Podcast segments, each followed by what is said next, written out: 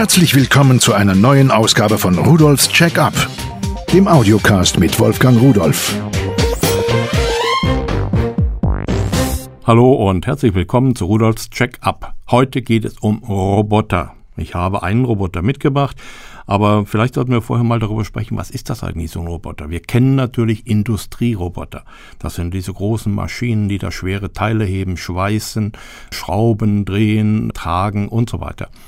Darum geht es nicht. Wir haben ja als Menschen seit Jahrhunderten einen Traum, dass wir Sklaven haben, mechanische Sklaven, die alles das tun, was uns nicht gefällt. Sei es nun Rasenmähen oder abwaschen oder einkaufen gehen oder den Hund ausführen. Natürlich sind das auch Tätigkeiten, die dem einen oder anderen gut gefallen. Aber es gibt eben auch für jeden ganz speziell Dinge, die er gern abgeben würde. Und solche Roboter, die gibt es noch nicht aber es gibt Ansätze dafür. Es gibt Dienstleistungsroboter, es gibt Maschinen, die fahren auf Flughäfen und Bahnhöfen herum und putzen und waschen und kehren und bringen den Schmutz weg. Vollkommen autark, vollkommen allein.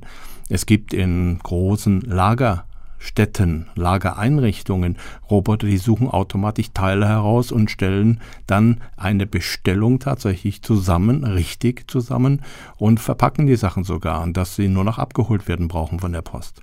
Und es gibt Roboter, die experimentell sind, die schon im medizinischen Bereich eingesetzt werden, die zuhören, die zum Teil auch verstehen können, was wir als Menschen sagen und auch nachfragen. Eine gewisse Interaktion ist möglich.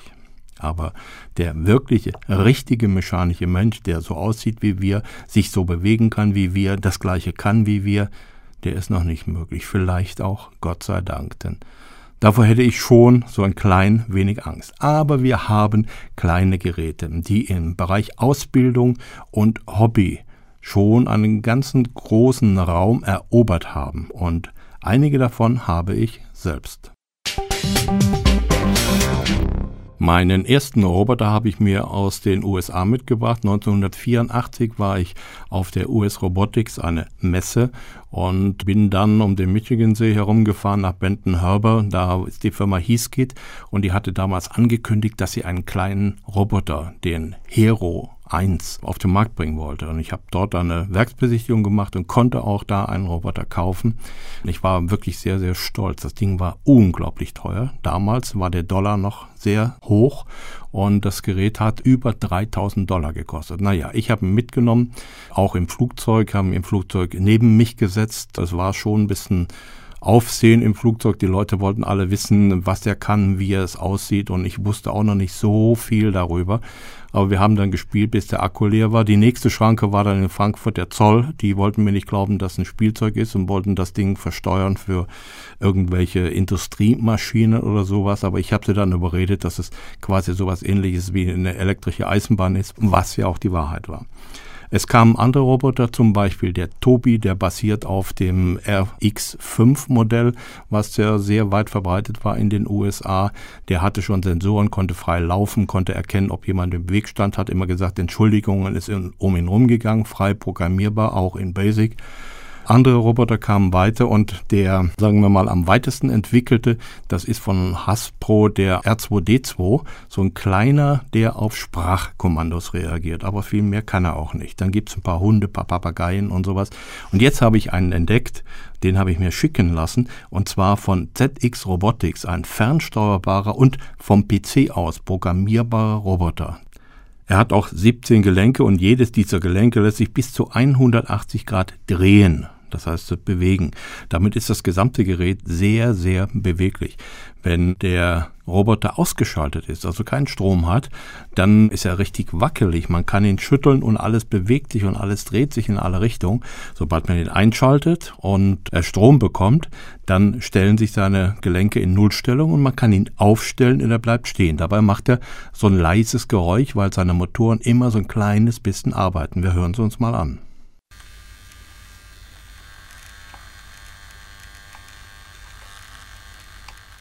Das ist also sein normales Stand, sein normales stehendes Geräusch. Und jetzt kann man das Gerät natürlich nicht nur vom Computer aus programmieren, sondern man kann ihn auch mit eingebauten Programmen und Bewegungen, dazu gibt es über 100 vorprogrammierte Bewegungen, die heißen Moves, auch anweisen, etwas zu tun. Und ich nehme jetzt eine Fernbedienung, das ist eine Infrarotfernbedienung, die kann man auf zwei verschiedene Kanäle einstellen, sodass man also auch mit zwei Robotern in einem Raum gleichzeitig etwas machen kann, vielleicht miteinander, gegeneinander oder wie auch immer. Und jetzt werde ich ihn einfach mal vorwärts laufen lassen und hören sich mal dieses Geräusch an.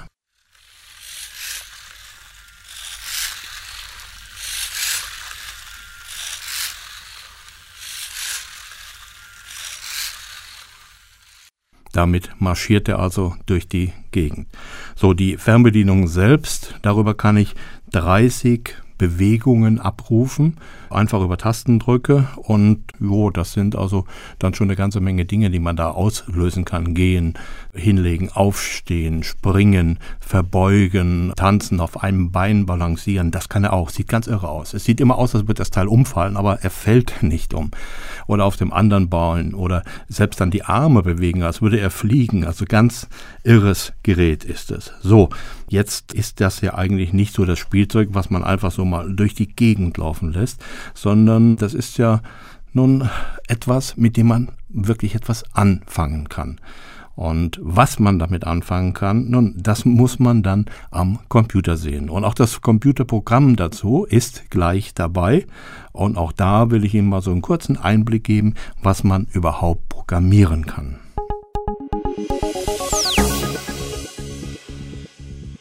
So, ich habe die Software installiert und gestartet. Sie läuft übrigens auf PCs mit Windows XP Vista vollkommen problemlos und anspruchslos. Jetzt muss ich nur noch die USB-Verbindung vom Roboter zum Computer herstellen. Es geht natürlich auch ohne, aber mit ist schöner. Warum? Kann ich Ihnen sagen.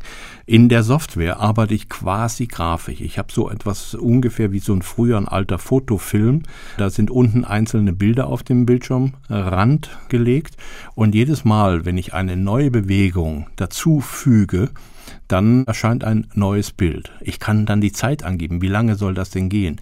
Soll er seinen Fuß schnell heben oder langsam? Soll er den Arm drehen, schnell oder langsam? Das kann ich alles einstellen. Und anschließend kann ich das auch wiedergeben. Ich habe auch noch einen Hauptbildschirm, da steht der Roboter rum.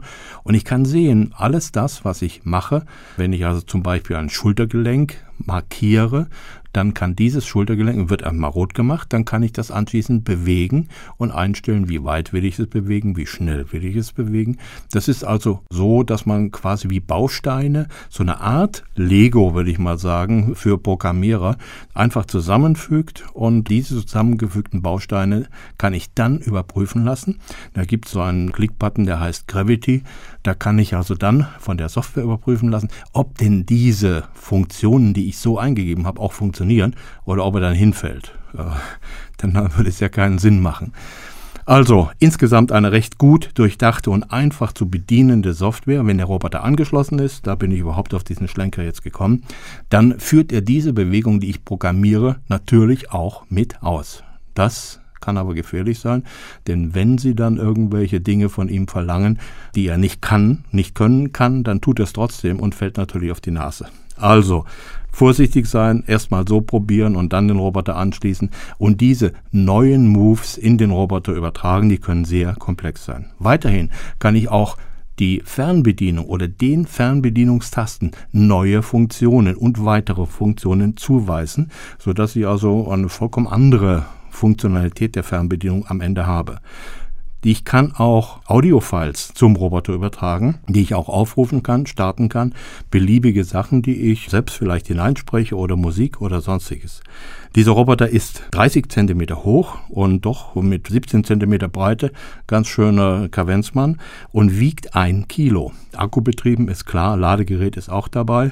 Die Anleitung, die ist wirklich prima, schön bebildert, sachlich gut.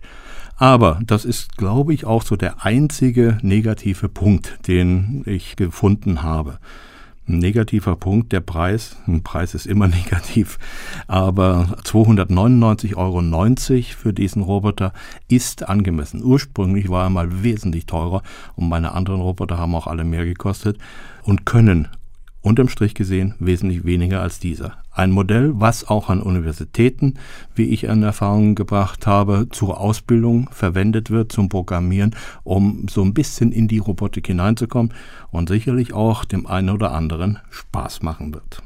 So, das war's für heute. Unter www.pearl.de-podcast finden Sie weitere Informationen und natürlich auch Bilder von diesem Roboter und einen Link zu einem Video, was wir zu diesem Roboter gemacht haben. Für heute wünsche ich Ihnen viel Spaß mit der Technik und Tschüss.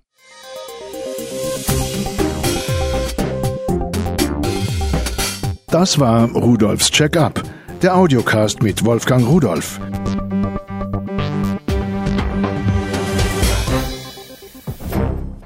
Produziert von der Voxmundi Medienanstalt. Köln 2010.